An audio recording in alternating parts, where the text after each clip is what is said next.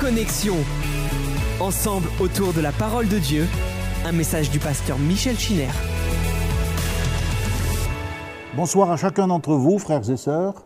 Je suis heureux de vous retrouver pour euh, poursuivre avec vous notre cheminement dans le livre de la Genèse. Nous sommes sur les traces de Jacob et bien sûr des conséquences de la vie de famille dont il a hérité avec euh, son père Isaac avec sa mère Rebecca et avec euh, son frère Ésaü. On a vu que Abimelech est venu vers Isaac en lui disant Tu es beaucoup plus puissant que nous. Ce n'est pas une appréciation euh, sans importance de la part d'un roi philistin. Tu es beaucoup plus puissant que nous. Et je vous ai cité euh, de mémoire une version qui traduit Tu es beaucoup plus consistant dans cette atmosphère de repas, de plats de lentilles et de chevreaux, eh bien, cet adverbe consistant trouve peut-être encore plus sa place. Être consistant, ça signifie être fondé sur le plan moral, ça signifie être bien établi, être stable et être solide. Ainsi, la puissance que Abimelech euh, décelait chez Isaac, c'était euh, le fait qu'il avait été établi par Dieu solidement planté sur le terrain de la foi et des promesses qui avaient été faites à Abraham, son père. Et c'était aussi euh, la vérité, bien sûr, sur le plan matériel, sur le plan euh, professionnel. Isaac eh bien, avait été béni, euh, Dieu l'avait établi de telle manière que dans la région, cela se savait. Mais sur le plan familial et sur le plan spirituel, nous avons vu que la chose était complètement en décalage. Isaac nous apparaît au chapitre 27 comme un vieillard diminué, il est en fait peu stable, il manque de sobriété et surtout il manque de discernement. Je pense que vous avez remarqué l'importance de la nourriture dans tous ces passages. on a l'impression que le Seigneur nous parle de détails qui ne devraient pas avoir sa place. Après tout, nous sommes dans les racines du peuple d'Israël. Mais Dieu nous montre ces choses parce qu'elles peuvent nous concerner. La Bible n'est pas destinée à accumuler des connaissances inutiles, mais à en tirer un parti pour sa vie et son expérience personnelle.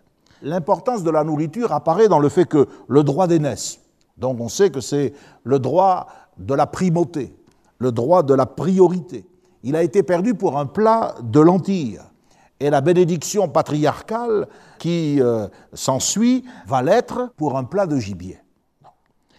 Je pense que les préférences d'Isaac allaient à Ésaü, comme cela ressort de plusieurs passages. Il nous est dit que c'était son fils, il l'aimait parce qu'il mangeait du gibier. C'est dire si eh bien, la source même de son affection était triviale. Ses préférences allaient à Ésaü, et c'est probablement au contact d'Ésaü qu'Isaac a décliné jusqu'à vivre jusque dans le registre sensuel, le registre charnel des plaisirs de la table. Je voudrais faire appel à votre mémoire. Souvenez-vous-en, au chapitre 18 et au verset 28, Abraham a accueilli des visiteurs. Il était à l'entrée de, de, sa tente, c'était la chaleur du jour, et voilà que trois hommes viennent à sa rencontre. Que fait-il? La Bible nous dit que eh bien, il va donner des ordres afin que l'on prépare un veau, du lait, de la crème et des gâteaux. Ce qui ressort de ce festin, en quelque sorte, c'est à la fois la simplicité et la modestie, sans être frugal, car il s'agit quand même d'un veau. Eh bien, le repas était marqué par sa simplicité. Isaac, lui, il aime le gibier, c'est-à-dire la viande forte, la viande relevée, celle qui est haute en saveur. C'est ce qu'il préférait, nous dit le texte, et au chapitre 27 et au verset 25, il nous est dit qu'il lui fallait aussi du vin. Donc on voit que cet homme était devenu friand de la bonne chair, les plaisirs de la bouche, c'est signalé à trois reprises. À trois reprises. C'est donc que le Saint-Esprit veut attirer notre attention. Je répète ce que je disais il y a quelques instants. Isaac aimait Ésaü parce qu'il mangeait du gibier. Ensuite, va dans les champs et chasse-moi du gibier, fais-moi un mets comme j'aime. Et enfin, au chapitre 27 et au verset 25, serre-moi et que je mange du gibier de mon fils. Alors on sent qu'il y a un mélange entre l'affectif et le sensuel. Civet de chevreuil, un mijoté de sanglier, pavé de cerf, gigot de biche, on ne sait pas ce que c'est, mais c'était son point faible. Ne trouvez-vous pas étonnant que lorsque Jésus parle de son retour et des drames qui se produiront par la défection des croyants, ils disent Prenez garde à vous-même, de crainte que vos cœurs ne s'apesantissent par les excès du manger et du boire. Et Jésus dit que notre capacité à veiller et à prier va être affectée par le style de vie que nous aurons adopté. Beaucoup de croyants n'auront pas la force d'échapper aux choses qui doivent arriver. C'est exactement ce que dit Luc chapitre 21 versets 34 à 36. Afin que vous ayez la force d'échapper aux choses qui doivent arriver et de paraître debout devant le Fils de l'homme. L'engourdissement spirituel sera le grand problème de l'Église de la fin des temps.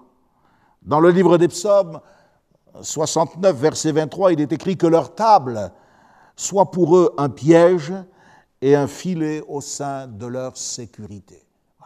N'oublions pas que eh ce sentiment de présomption peut aussi se traduire par cette confiance dans la vie et cette surenchère au niveau des plaisirs de la bouche. Alors, euh, peut-être que, m'entendant parler ainsi, vous vous dites, mais qu'est-ce qu'il faut manger?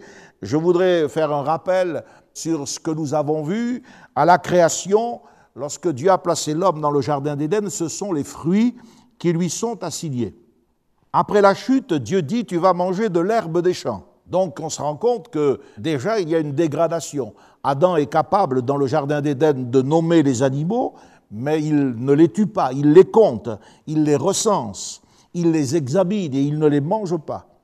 L'expression avoir été fait à l'image de Dieu doit aussi être interprétée dans ce sens de la responsabilité envers le monde et envers les espèces animales qui nous entourent. Donc l'homme, et nous en avons la preuve aujourd'hui, parvenu comme nous le sommes à la fin des temps, l'homme détruit tout ce qu'il touche.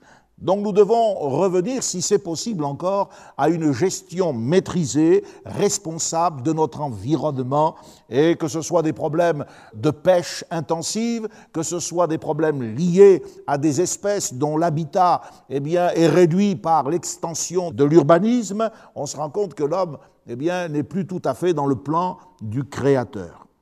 Après le déluge, Dieu va dire à Noé, Genèse 9, tout ce qui se meut servira de nourriture en même temps que l'herbe verte. Donc le régime de l'homme qui était frugivore eh devient maintenant un régime plus varié. Il peut avoir accès à une nourriture solide, les animaux, et bien sûr toutes les formes de végétaux. Par herbe verte, il faut entendre tout ce qui est végétal. Avec la loi de Moïse, seulement les animaux purs pourront être consommés, mais pas avec le sang et pas vivants. On a vu, certains s'en souviennent encore, des images, il faut le dire, un peu répugnantes de ce qui se pratique dans certaines provinces de Chine où les gens mangent des animaux vivants. Et beaucoup de maladies, d'infections sont le fait de ces comportements anarchiques qui ne tiennent pas compte des lois qui sont euh, clairement exprimées dans la parole de Dieu. Aujourd'hui, nous ne sommes ni en Éden, nous ne sommes pas à l'époque du déluge, nous ne sommes plus sous la loi, mais avec la grâce. Dans cette économie, la Bible nous dit mangez de tout ce qui se vend au marché. Et Paul précise que ce n'est pas un aliment qui nous rapproche de Dieu. Par contre, nous ne devons rien faire contre la conscience, ne pas discuter sur les convictions et ne pas blesser ceux qui, par faiblesse, eh bien, ne nous suivent pas dans tel ou tel chemin de liberté. Donc voilà pour apporter euh, un éclairage sur cette question de la nourriture. Maintenant, je voudrais vous faire remarquer que ça a eu un tel impact dans la vie d'Isaac et plus tard de Jacob et de ses descendants qu'il faut euh, parler aussi de ce que je vous avais signalé lorsque je vous ai dit qu'Isaac eh bien, a respiré l'odeur des habits. C'était ceux que portait Ésaü, mais c'était Jacob qui les portait, et il l'a aussitôt béni, alors qu'il avait reconnu la voix de euh, Jacob. Nous devons aussi, nous, être capables de reconnaître la voix. Isaac est prisonnier de son odorat, de son toucher, il est à moitié aveugle, mais surtout de sa gourmandise. Et ce sont ses sens qui vont le trahir. Nous ne devons pas nous, fier à toutes nos facultés humaines. C'est la suggestion qui lui était proposée par ses sens inférieurs qu'il a égaré. Si au lieu de se fier au contact de ses mains, à son odorat, il s'était fié simplement à son oreille, s'il avait investigué dans ce sens, il aurait démasqué Jacob. Vous savez, Dieu aurait tenu sa promesse à l'égard de Jacob et il lui aurait communiqué sa grâce euh, par d'autres moyens que ces moyens malhonnêtes euh, qu'il venait d'utiliser avec sa mère. Trop souvent, dans la vie chrétienne, nous tâtonnons, nous sommes comme Isaac, privés de discernement, nous sommes limités dans notre réflexion. Pourquoi? Parce que souvent, eh bien, nous avons été comme euh, engourdis notre style de vie a agi sur nos capacités spirituelles. Nous sommes prisonniers de nos réflexions, ou bien des réflexions d'autrui, de la rumeur, ou tout simplement de notre entêtement. Je crois que lorsqu'il a entendu la voix de Jacob et qu'il l'a reconnu, il aurait pu dire, mais non, une chose était certaine, il y avait le fumet de ce plat qu'il attendait. Il est passé par-dessus ses craintes et il a béni Jacob. C'est important de se poser la question, qu'est-ce qui nous dirige? Qu'est-ce qui nous guide? Est-ce que c'est l'odeur? Cette odeur, c'était l'odeur des, plus beaux habits, nous dit la Bible, des habits de fête. Il y a beaucoup de gens, vous savez, leur vie spirituelle est ramenée uniquement à cela. C'est la fête, c'est euh, le plaisir d'une certaine manière d'essence, l'ambiance des choses que l'on aime. C'est exactement cela, au lieu de réaliser l'importance de la table du Seigneur, car l'Église a aussi ses mets, elle a aussi sa table. Nous faisons comme euh, Jacob, lorsqu'il a craint d'être découvert, il a entendu sa mère Rebecca lui dire Écoute seulement ma voix et va me prendre des chevreaux. Dans le livre des psaumes, il est écrit ceci Bénissez l'Éternel, vous ses anges, qui êtes puissants en force, qui exécutez ses ordres en obéissant à la voix de sa parole, qui êtes ses serviteurs et qui fait sa volonté dans tous les lieux de sa domination. Ce psaume m'a parlé, c'est le psaume 103, verset 20 et verset 21. Il m'a parlé parce qu'il est question non pas de la parole, mais de la voix de sa parole. Et il est question des anges qui sont puissants en force, qui exécutent les ordres en obéissant à la voix de sa parole, et des serviteurs, des hommes, qui font sa volonté dans tous les lieux où s'exerce sa domination. Donc il n'est pas question simplement de la parole au sens où on le comprend lorsqu'on désigne l'écriture, ce livre, ce document, mais d'entendre la voix qui se dégage de cette parole. Vous savez, c'était le problème des Juifs de l'époque de Jésus. Ils étaient euh, reconnus pour euh, être constamment en contact avec la parole de Dieu. La Bible dit qu'ils sondaient les Écritures. Mais Jésus leur dit, vous n'avez jamais entendu sa voix, vous n'avez point vu sa face, car sa parole ne demeure pas en vous parce que vous ne croyez pas en celui qui l'a envoyé. Il y a beaucoup de gens aujourd'hui, vous savez, qui, lisent la Bible. Beaucoup d'érudits sont même familiers d'une manière très intellectuelle et très profonde avec le texte de la Bible, mais ils n'ont pas entendu sa voix au travers de leur lecture. La Bible pour eux n'est qu'un récit de légende, des mythes en rapport avec la création, l'histoire des nations, l'avenir du monde. Ça peut être des traits de poésie ou bien des élévations sublimes sur le plan prophétique, mais ça s'arrête là pour beaucoup. Regardez par exemple lorsque les mages sont venus à Jérusalem, dans leur conception, un roi qui vient de naître ne peut naître que dans une capitale. Où est le roi des Juifs qui vient de naître? Alors Hérode s'empresse de demander aux, spécialistes de la Torah, et tous lui répondent unanimement, mais c'est à Bethléem, en Judée, car voici ce qui est écrit, et il cite le texte.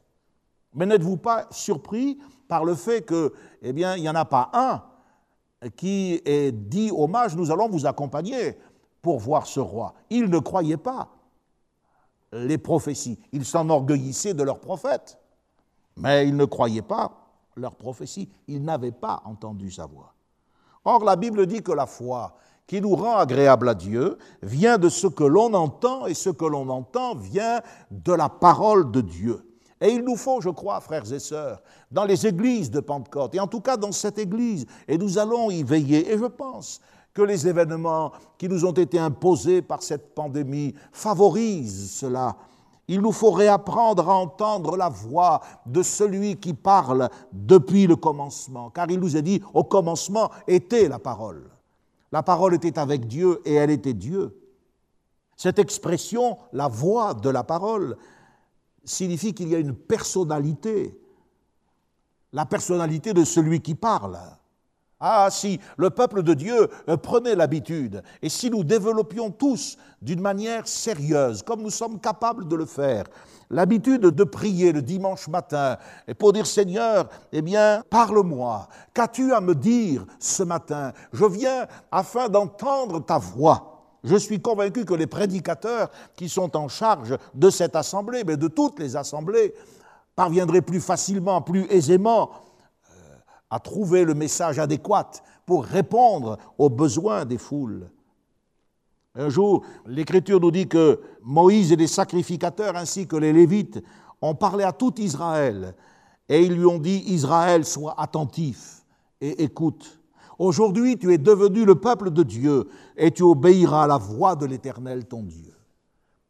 Dieu nous reconnaît comme son peuple à l'attitude que nous avons envers la voix qui nous parvient, que ce soit celle eh bien, euh, qui faisait trembler la montagne lors de la communication des dix commandements, que ce soit celle qui s'est fait entendre sur les bords du lac de Galilée quand le Fils de l'homme euh, prêchait la bonne nouvelle, ou que ce soit celle qui résonne aujourd'hui dans nos églises par le ministère du Saint-Esprit qui est envoyé du ciel. C'est toujours la voix de celui qui nous parle les difficultés qu'Israël a connues tout au long de son histoire doivent nous ramener à ce principe.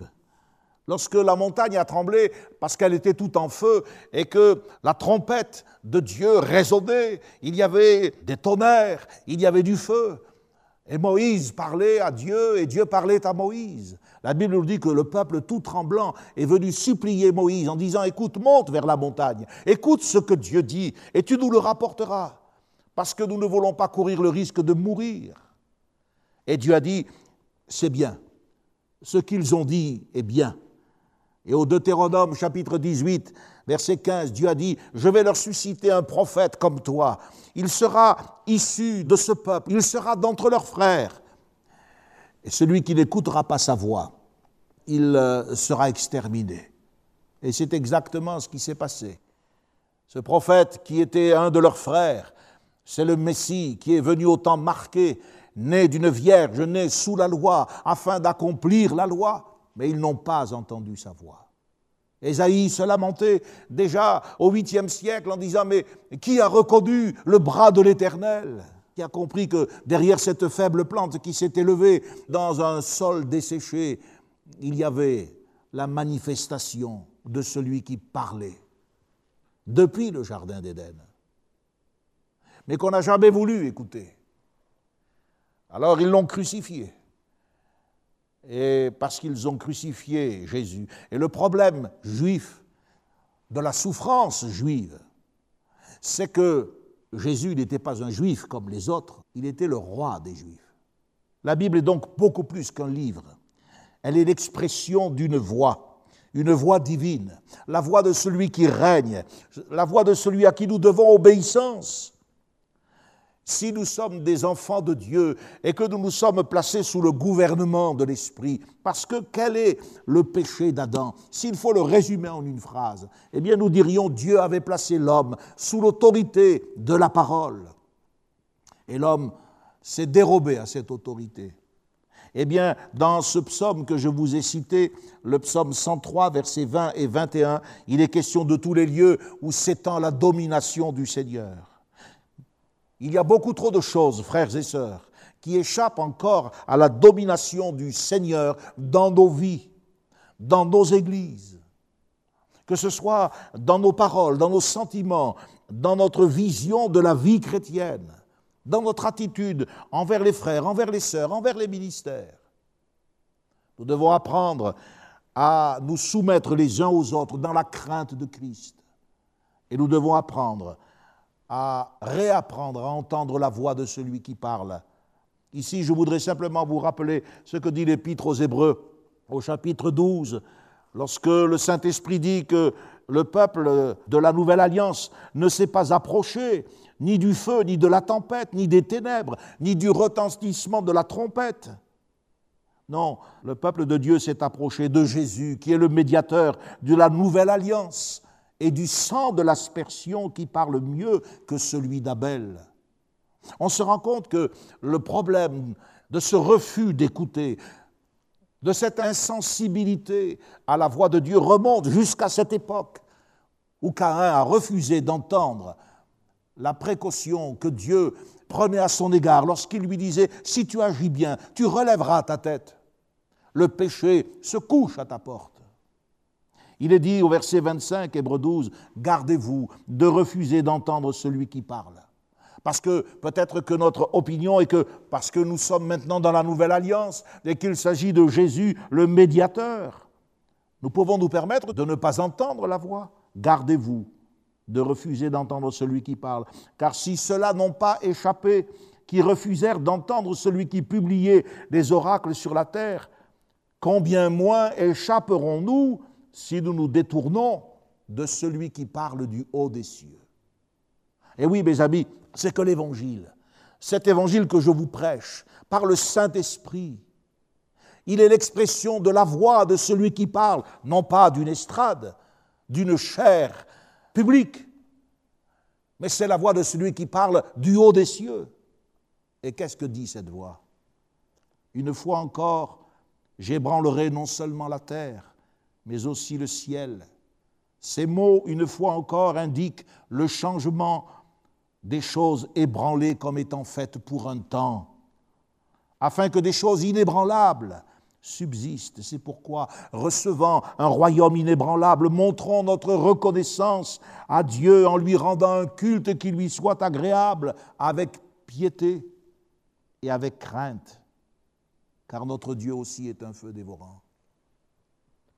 Quand je vois avec quelle facilité certains se détournent de la communion fraternelle, abandonnent leur poste, cessent eh bien, d'être engagés, alors que leur engagement aurait dû être maintenu dans une telle période. Je me dis, ce sont des gens qui ont peut-être lu la Bible, mais ils n'ont pas entendu la voix de celui qui parlait. Ils ont manqué de discernement. Peut-être cela a-t-il existé au moment où, dans ce premier amour, ils ont perçu l'appel qui a motivé leur engagement, mais peut-être qu'ensuite, un peu de négligence ici, un relâchement là. Et comme Isaac, on est redescendu au registre des choses sentimentales, des choses sensuelles, peut-être même de certains péchés. Est-ce que quelque chose dans ma vie échappe à la domination du Seigneur? Dans chaque cœur, dans ton cœur, mon frère et ma sœur, il y a un calvaire et il y a une salle du trône. Le calvaire, c'est pour que Jésus soit encore crucifié. Lorsque nous vivons dans la désobéissance, lorsque nous n'écoutons pas sa voix, la salle du trône, c'est lorsque nous le vénérons, lorsqu'il est non pas seulement notre Sauveur, mais notre Seigneur, et que nous l'adorons. L'adoration, c'est beaucoup plus qu'une simple affaire de parole, c'est une affaire de cœur et de relations sincères. Isaac a senti l'odeur de ses vêtements. Ça l'a étourdi. Il avait faim. Il fallait qu'il sacrifie à ce tempérament qui avait dominé sa vie spirituelle et qu'il avait diminué. Alors, il a béni Jacob. Bien sûr, Jacob euh, est responsable, je vous l'ai dit. Rebecca a sa part de responsabilité. C'est un véritable péché de famille. Mais Isaac aussi est responsable. Dans la bénédiction d'Isaac, on va voir, il y a deux volets. Si vous regardez ce euh, versets 27 et 28 au chapitre 27 de la Genèse, d'abord il y a le volet de la prospérité. Mon fils, c'est comme un champ qui est béni par l'Éternel. Il est arrosé par la rosée du ciel. La richesse du sol, la graisse de la terre est à lui. Il aura du blé, du vin en abondance. C'est la prospérité. Verset 28. Et au verset 29, le registre est complètement différent c'est l'autorité, c'est le pouvoir qui est conféré à Jacob. Soumission des peuples, reconnaissance des nations, domination sur ses frères. Ces deux temps dans la bénédiction prophétique d'Isaac correspondent aux deux songes que beaucoup plus tard Joseph fera. Dieu va lui accorder deux songes, un en rapport avec les gerbes de blé et l'autre en rapport avec les étoiles qui se prosternent devant lui. C'est exactement ce que Dieu aurait donné à Jacob et puis à ses descendants par un autre chemin que ce chemin qui met en avant la nature révoltée, la nature charnelle. Isaac s'est ressaisi. La Bible dit que c'est dans la foi qu'il a béni Jacob. Et on a vu qu'à partir du moment où il a eu cette frayeur, et il y a des frayeurs salutaires, et tant mieux qu'il y ait des frayeurs quelque part qui nous ramènent à notre bon sens, qui nous sortent de notre engourdissement spirituel. Tant mieux pour ces messages qui, au lieu de nous assoupir, de nous endormir, de ressembler à un festin où l'on s'amuse, où l'on danse, où l'on oublie la voix de celui qui parle, et surtout de celui qui revient. Je crois que Isaac a montré sa foi en refusant d'accorder la moindre bénédiction à Ésaü. Et Ésaü, à partir de ce moment-là, a montré tout ce qu'il était. Il a, il pleurait, il a poussé des cris, mais quand il a vu euh, que les mariages avec les filles euh, de Canaan déplaisaient à ses parents, il est allé épouser une fille d'Ismaël. Il y a des mariages qui sont de véritables catastrophes. Il s'est associé à ceux qui seront depuis toujours les ennemis du peuple d'Israël. Alors, Rebecca, on, le sait, Rebecca a donné à, à Jacob le conseil de partir parce qu'elle a entendu l'amertume d'Isaac qui ne s'est pas caché en disant les jours de mon père vont bientôt arriver à leur terme, je tuerai, je tuerai Jacob. Alors euh, Rebecca le fait partir, et voilà que Jacob euh, s'en est allé. Il est parti précipitamment. Il n'avait rien du tout. La Bible dira que dans un autre texte, eh il est parti avec son bâton. Rien à voir avec le, le voyage accompli du temps d'Abraham par Eliezer, qui est parti avec ses chameaux, une caravane, des richesses. Il part comme un vagabond. Il faut qu'il sauve sa vie. Et cette nuit-là, alors qu'il arrive dans un lieu pas loin de la ville de Luz, qu'il va ensuite nommer Bethel, il ne dort pas dans la ville, parce qu'il est un étranger. Il dort là, dans les champs, à la belle étoile, un campement très sommaire, et il a ce fameux songe, le songe d'un escalier, d'une échelle, dont le sommet atteignait le ciel. La base était bien sur la terre et Dieu était en haut, dessus de cette échelle, et Dieu parle. Et Dieu lui fait la promesse et lui dit, cette terre sur laquelle tu es couché, eh bien je la donnerai à toi et à ta postérité. Je te ramènerai dans ce pays. Chapitre 28, versets 13 et 15.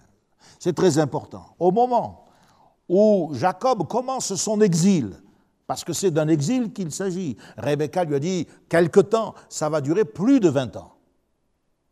Au moment même où il commence son exil du pays de Canaan, Dieu lui certifie que ce pays appartiendra un jour à sa postérité. Et donc il entreprend de traverser tout le pays. Du sud au nord, il va franchir le Jourdain, le territoire de Galaad, il arrivera à Damas, et de Damas, il ira à Charan.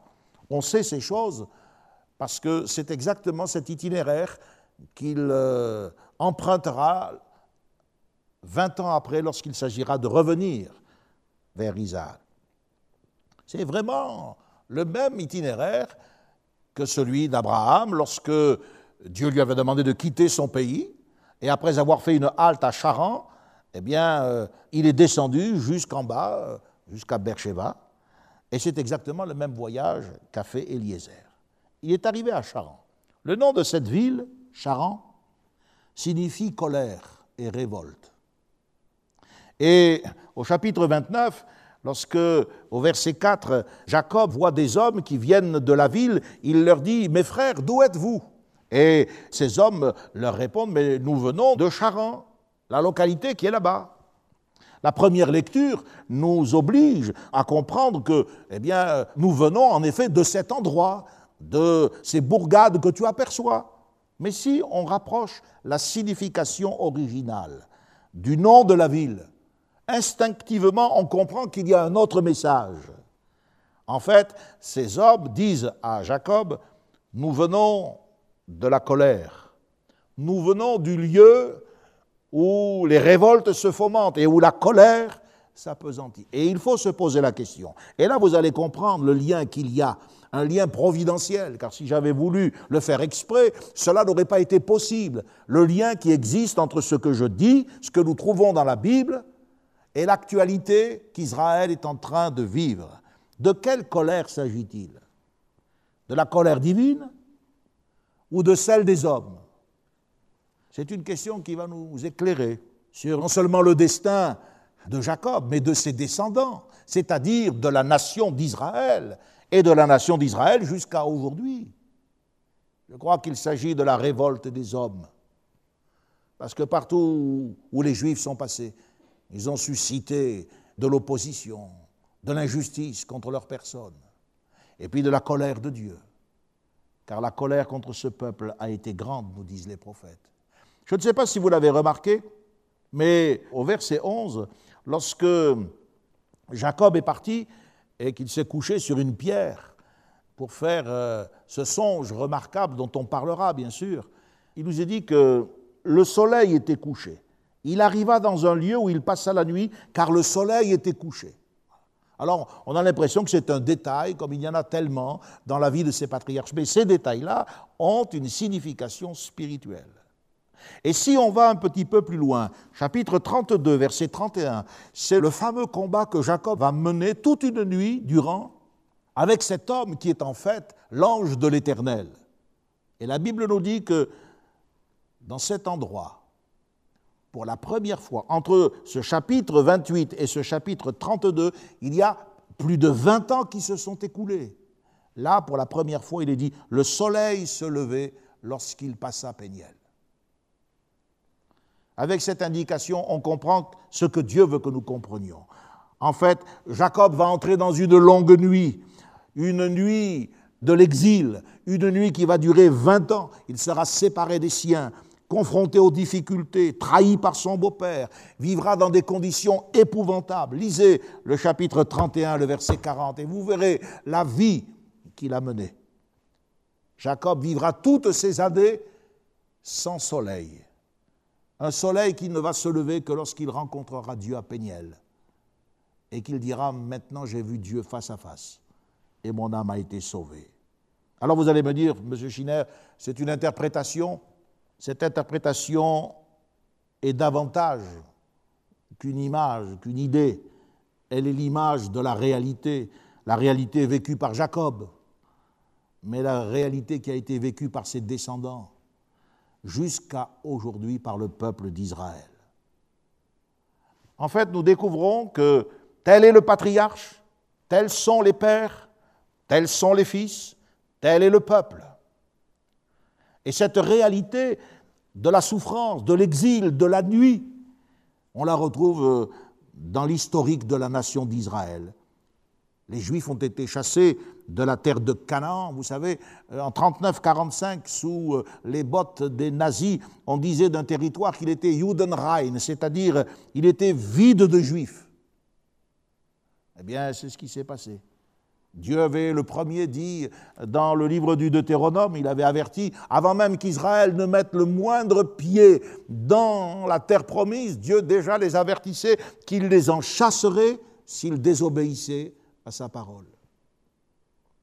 Aujourd'hui, il y a beaucoup de revendications, mais je voudrais vous montrer et profiter, bien sûr, de cette rencontre providentielle entre notre message, notre commentaire, et puis ce que Israël est en train de vivre. Les revendications actuelles s'appuient sur des falsifications de l'histoire, sur des aberrations.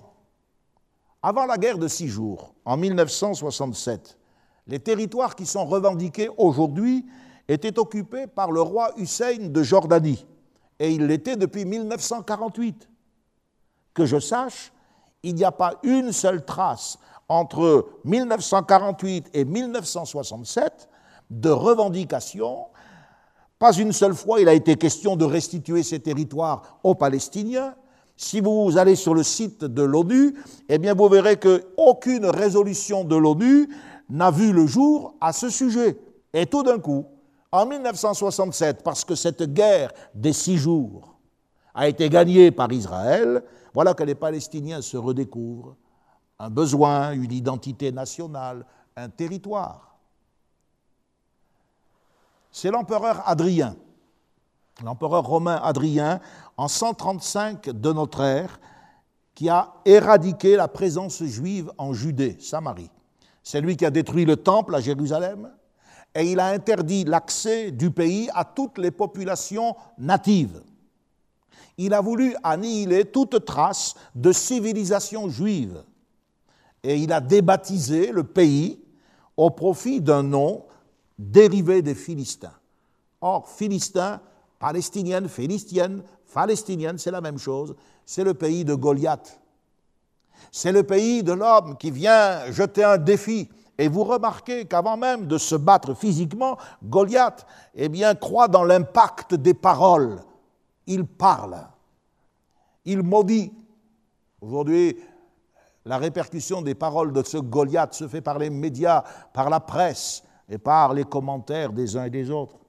Mais laissez-moi vous dire que il n'a jamais existé de langue proprement palestinienne. Il n'y a pas de culture spécifiquement palestinienne. Et il n'y a jamais eu de Palestine dirigée par un gouvernement palestinien. Les Palestiniens, ce sont des Arabes jordaniens. La Jordanie est elle-même une invention toute récente des Britanniques. Le royaume de Jordanie date de 1922 seulement. Donc aujourd'hui, toutes ces revendications que l'on présente euh, de manière biaisée sont en fait un camouflage mensonger pour détruire Israël. Un peu comme Ésaü qui concevait de la haine et qui tuerait Jacob. Le monde arabe contrôle, si vous prenez une carte, c'est très facile de vérifier ce que je dis, le monde arabe contrôle 99% des terres du Moyen-Orient. Israël ne représente que 0,1% de la superficie régionale. Mais c'est encore beaucoup trop. Parce qu'en fait, il n'est pas question d'une revendication territoriale. Ça, c'est la façade. Non, ce qu'il faut, c'est tuer Jacob.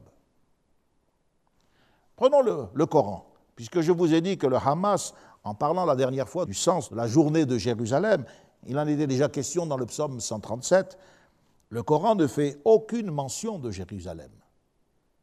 La Mecque est citée des centaines de fois, ça tombe sous le sens. Médine est mentionnée un nombre incalculable de fois, mais Jérusalem, jamais. Alors que dans l'Ancien Testament, la ville de Jérusalem est citée presque 670 fois. Vous allez me dire, oui, mais attendez, euh, le Coran affirme que Mohammed s'est rendu à Jérusalem. Il n'y a aucune preuve historique qui peut soutenir cette thèse. Alors, on peut se poser aussi la question, c'est quand même normal, comment Jérusalem est-elle devenue le troisième lieu saint de l'islam?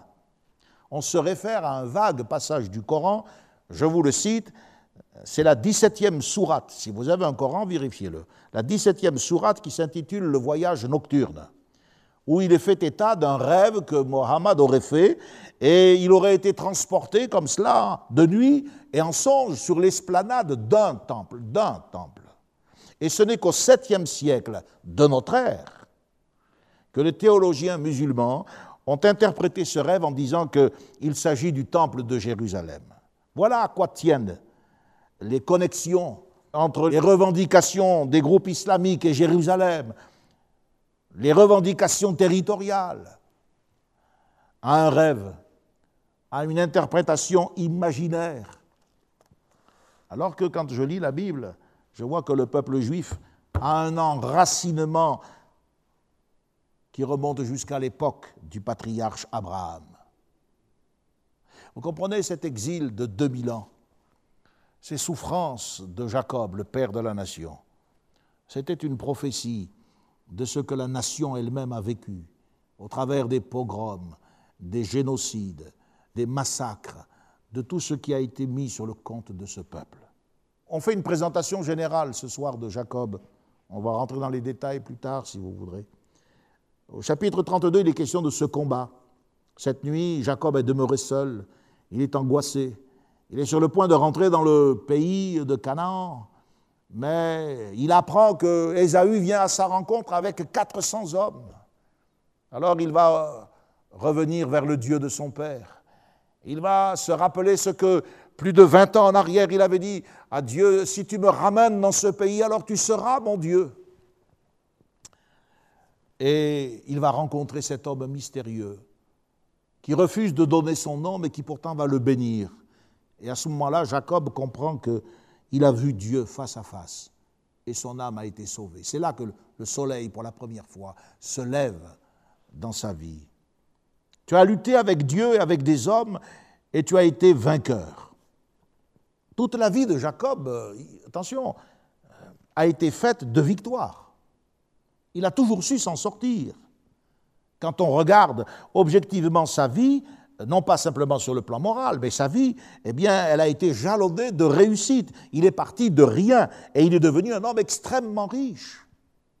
Lorsque la parole de Dieu parle de sa manière d'amadouer euh, Ésaü, il, lui fait un présent. Vous n'avez pas remarqué au chapitre 32, verset 13, il est dit qu'il va prendre de ce qu'il avait sous la main. Vous voyez, un petit peu comme euh, quand on est un peu pressé, on fait quelque chose à la va-vite. Il a pris de ce qu'il avait sous la main. Mais si vous regardez le décompte que l'Écriture nous donne, c'est incroyable.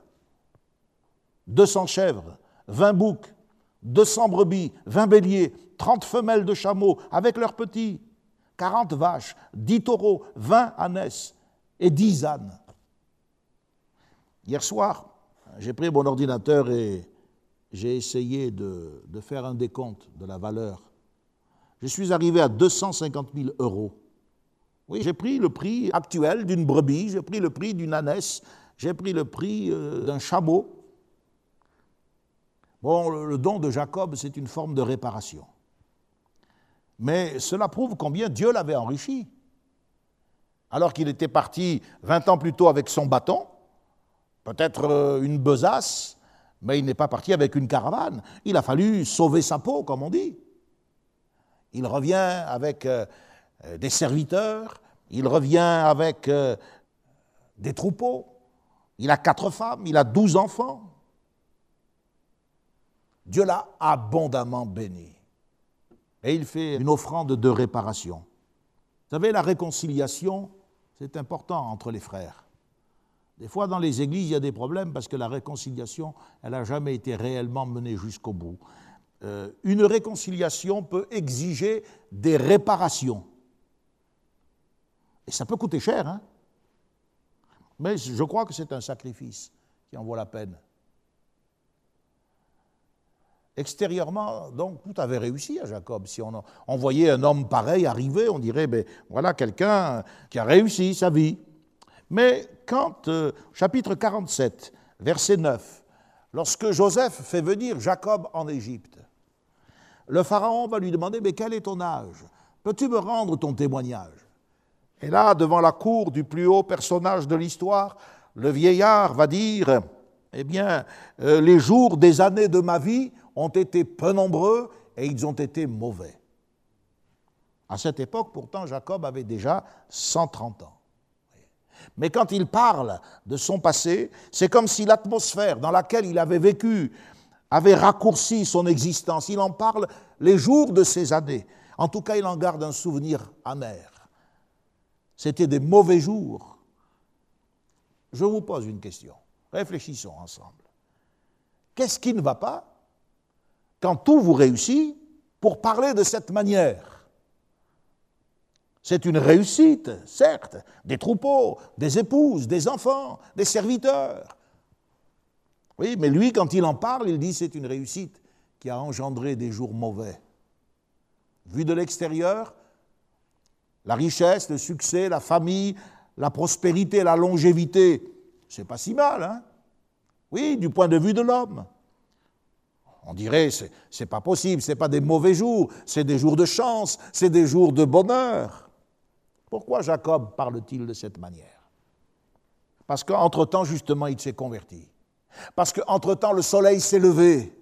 Et parce qu'entre-temps, il a réalisé ce qu'a été, ce qu'ont été ces années. Cette richesse, ce succès, cette réussite avait été construit sur la base du mensonge.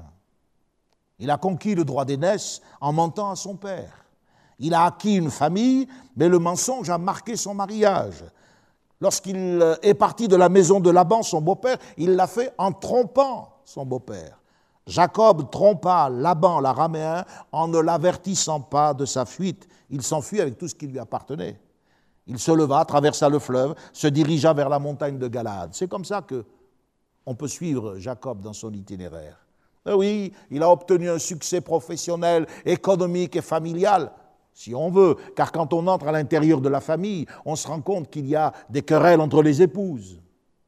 Il y a le péché de l'inceste, il y a la violence, on sent que Jacob n'aimait qu'une seule femme, c'était Rachel, et il est resté longtemps sans pouvoir avoir d'enfant de cette femme aimée. Il a laissé pousser les autres comme cela.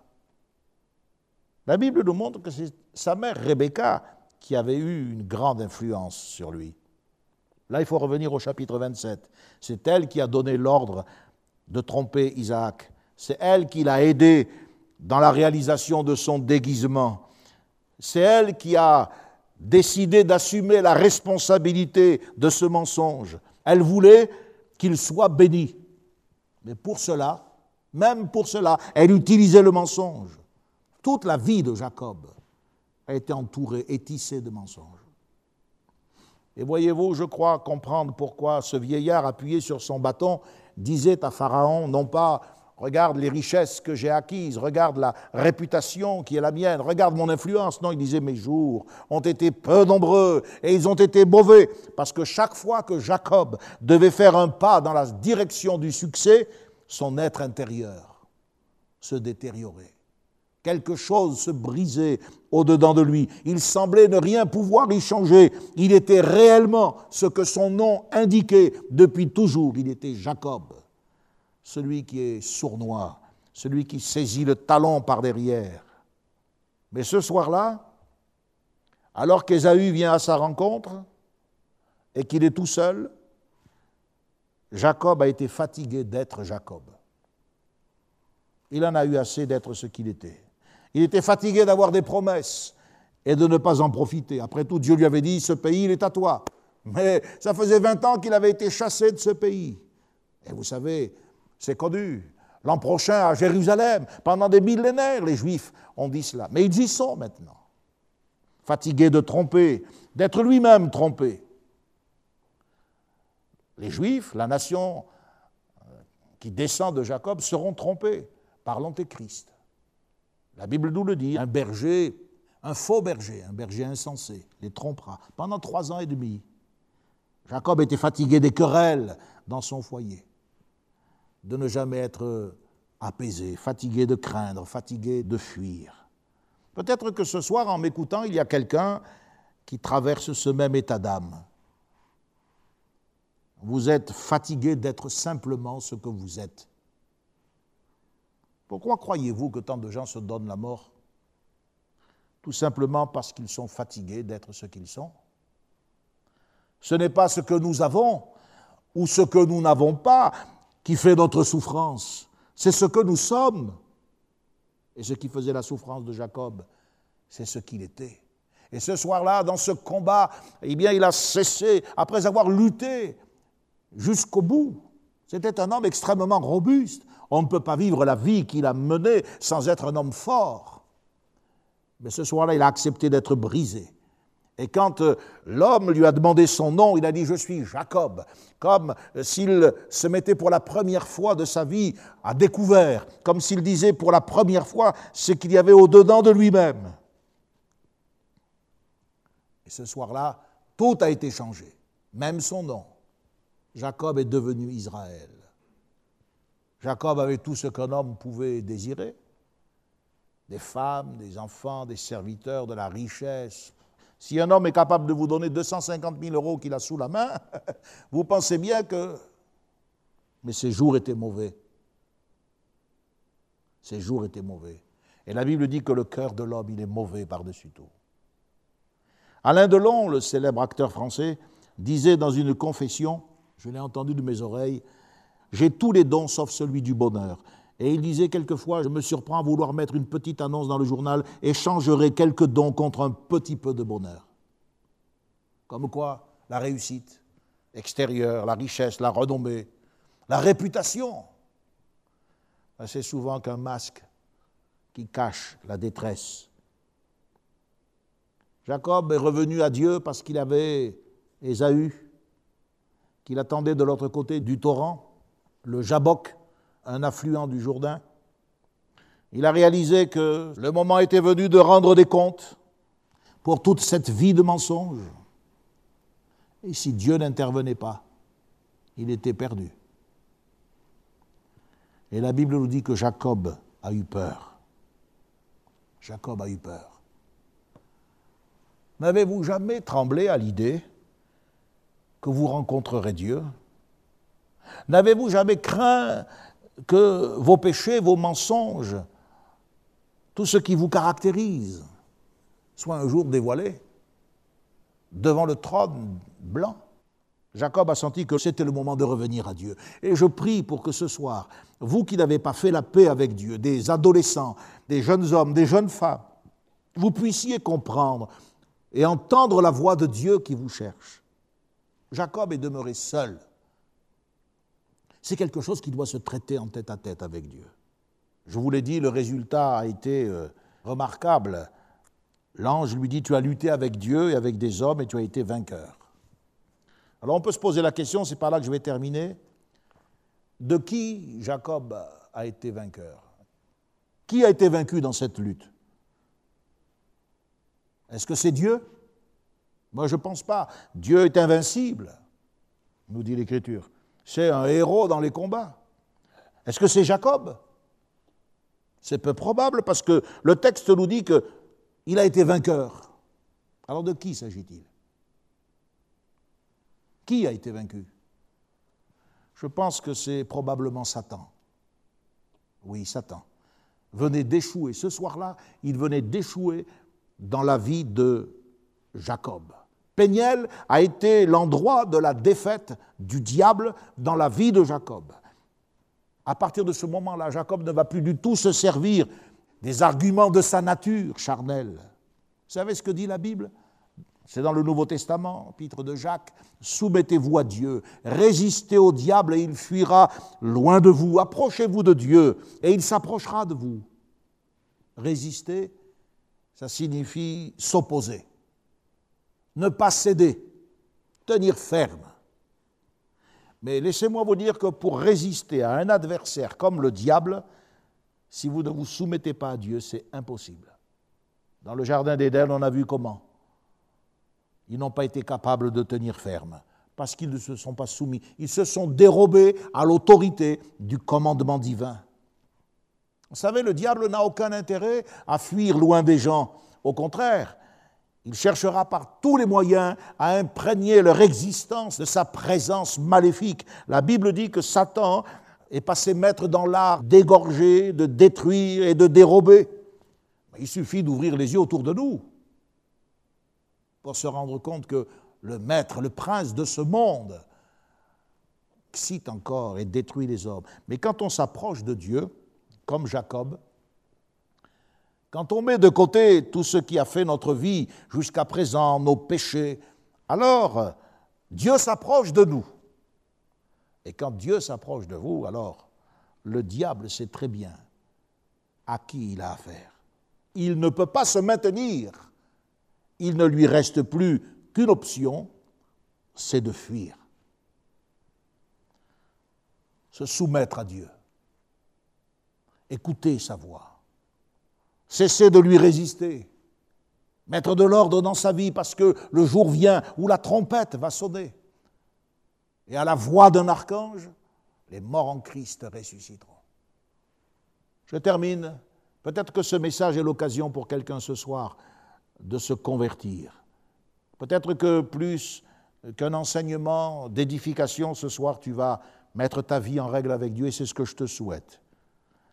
Parce qu'en chacun de nous, en toi et en moi, comme euh, ça a été le cas pour Jacob, il y a écrit une double, une double histoire. Nous avons tous deux histoires en chacun de nous. L'une avec une vie euh, réussie, une fin heureuse, l'autre avec euh, une vie malheureuse et un futur désastreux. Mais c'est une histoire, voyez-vous, qui s'écrit comme s'il y avait une fin alternative. Voilà.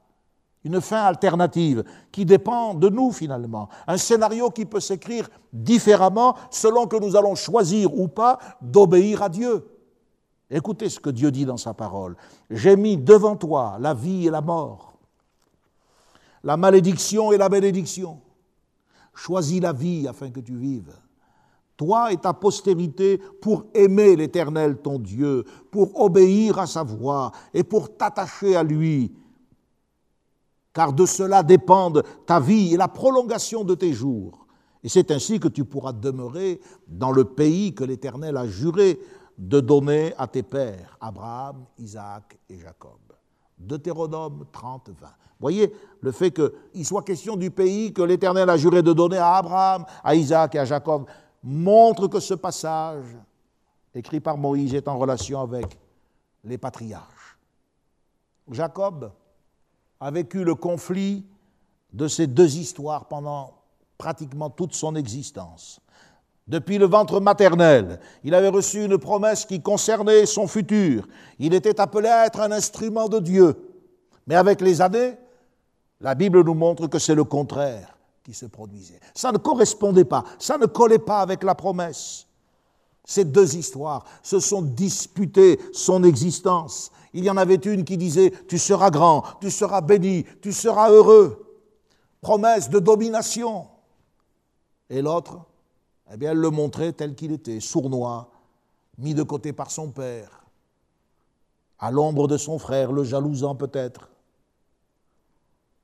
Ce qu'il y a d'extraordinaire et ce qui peut se reproduire ce soir, c'est que dans cette nuit à Péniel, le soir de ce mémorable combat, Jacob a découvert qu'il pouvait choisir la fin de l'histoire de sa vie. Par le biais de sa rencontre personnelle, ce véritable face-à-face avec Dieu, Jacob a compris que quelque chose pouvait maintenant définitivement être conclu. Et il a vu toute son existence être transformée, même son propre nom, je l'ai dit. Jacob est devenu Israël. Il est dit, ton nom ne sera plus Jacob, mais tu seras appelé Israël, car tu as lutté avec Dieu et avec des hommes, et tu as été vainqueur. Chapitre 32, verset 28. Israël, celui qui lutte avec Dieu. Vous avez lutté avec Dieu.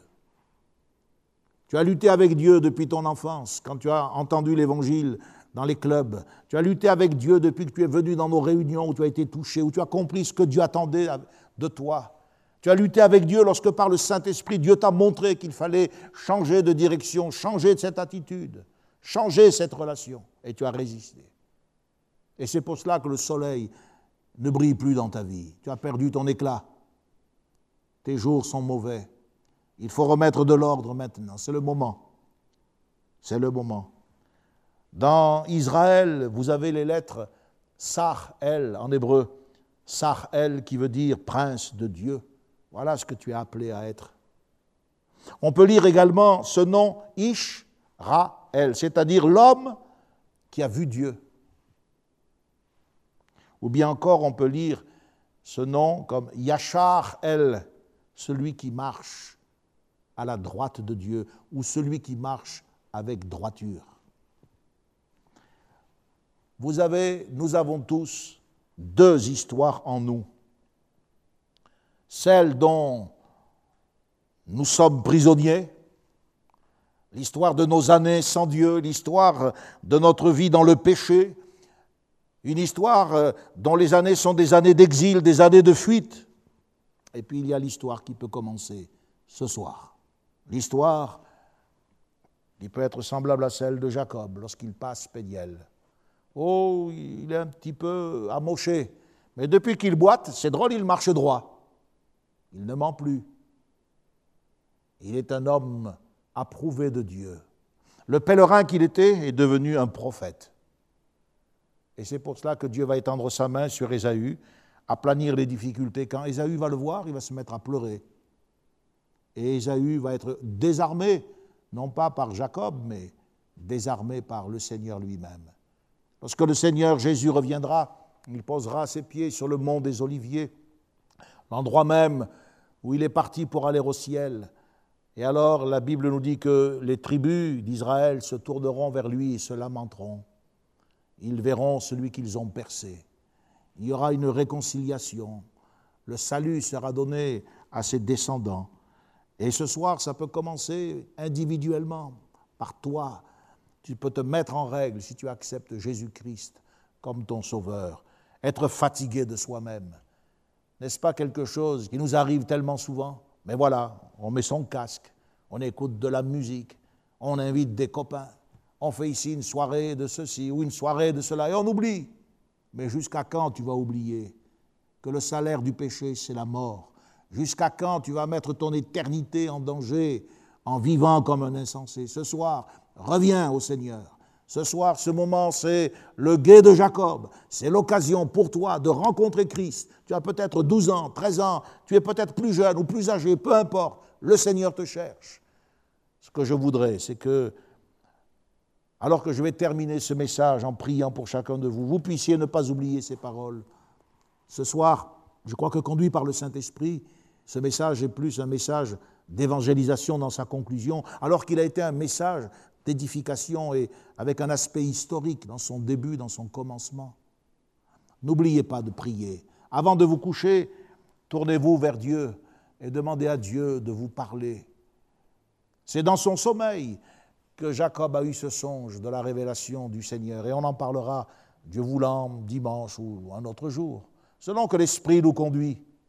N'est-ce pas merveilleux que nous ayons à parler, alors que nous sommes depuis plus d'une année sur ces textes de la Genèse, de ces événements, alors qu'ils sont en train de se produire sous nos yeux Si j'avais voulu calculer un tel timing, cela aurait été impossible. Mais ce soir, je crois que Dieu non seulement parle aux nations, mais nous parle à nous. Est-ce que les nations entendent? Je doute. Mais si toi, tu pouvais entendre sa voix, alors tu n'endurciras pas ton cœur comme au moment de la révolte, et tu entreras dans le salut de Dieu. Avant de vous coucher ce soir, priez, car la Bible nous montre que même dans notre sommeil, nous pouvons être en communion avec Dieu. C'est ce qui s'est passé pour Jacob. C'était un homme de foi. Il a reçu de Dieu une bénédiction. La Bible dit, celui qui demeure à l'abri du Très-Haut repose à l'ombre du Tout-Puissant. Et la Bible dit, tes jours seront en sécurité. Tes jours ne sont pas en sécurité quand tu ne pries pas, quand tu ne te confies pas au Seigneur, quand tu n'as pas de relation avec lui. Mais si tu te couches en invoquant sa bénédiction, alors comme dit le psalmiste, je me couche et je m'endors, car éternel, tu me donnes la sécurité dans ma demeure. Voilà ce que je voudrais pour toi, pour ta vie, pour que tu sois sauvé. Et si tu as oublié le Seigneur, si tu as fait marche arrière, eh bien, sans toi appeler, le Seigneur t'accueille, nous ne te rejetons pas. Ben, tu ne peux pas éviter cette réparation, il faut te réconcilier. Viens au Seigneur maintenant. On termine là par la prière, que Dieu vous bénisse, que le Seigneur vous, vous donne de faire un bon usage de cette parole. Merci Seigneur parce que tu nous montres, au travers de l'exemple de Jacob, ce patriarche, si éloigné de nous, la réalité qu'Israël est en train de vivre. Et l'exil de cet homme nous rappelle combien ce peuple a souffert parce qu'il n'a pas reconnu ta voix, cette voix qui s'est incarnée dans la personne de Jésus, le Messie. Ah Seigneur, nous comprenons que Jésus ait pleuré sur Israël comme Jacob a versé des larmes lorsqu'il a vu Rachel. Oui, c'est vrai, Seigneur, tu as pleuré sur Jérusalem parce que tu savais qu'elle avait laissé passer le temps de sa visitation, le temps qui appartient à, son, à sa paix.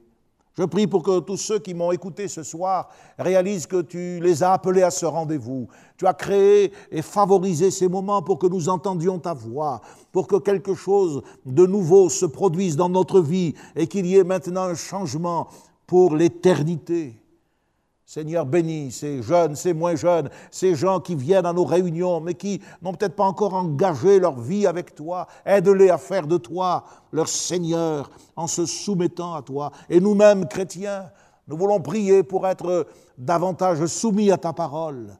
Ah, tant de choses dominent encore, mais c'est ta domination qui doit s'exercer sur notre vie.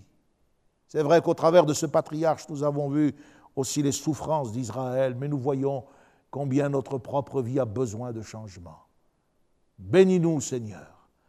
Et ce soir, dans notre sommeil, alors que nous ne dormirons pas sur une pierre, mais sur notre oreiller, travaille par le Saint-Esprit des cœurs, travaille par le Saint-Esprit, montre que c'est la maison de Dieu, montre que c'est la porte des cieux, et amène quelqu'un dans la vie éternelle. Au nom de Jésus, nous te le demandons. Où qu'il soit, ici ou plus loin, fais-le, Seigneur. C'est au nom de ton Fils que nous te le demandons, et nous te remercions pour ta parole, qui est la vérité. Amen. Connexion. Ensemble autour de la parole de Dieu, un message du pasteur Michel Chiner.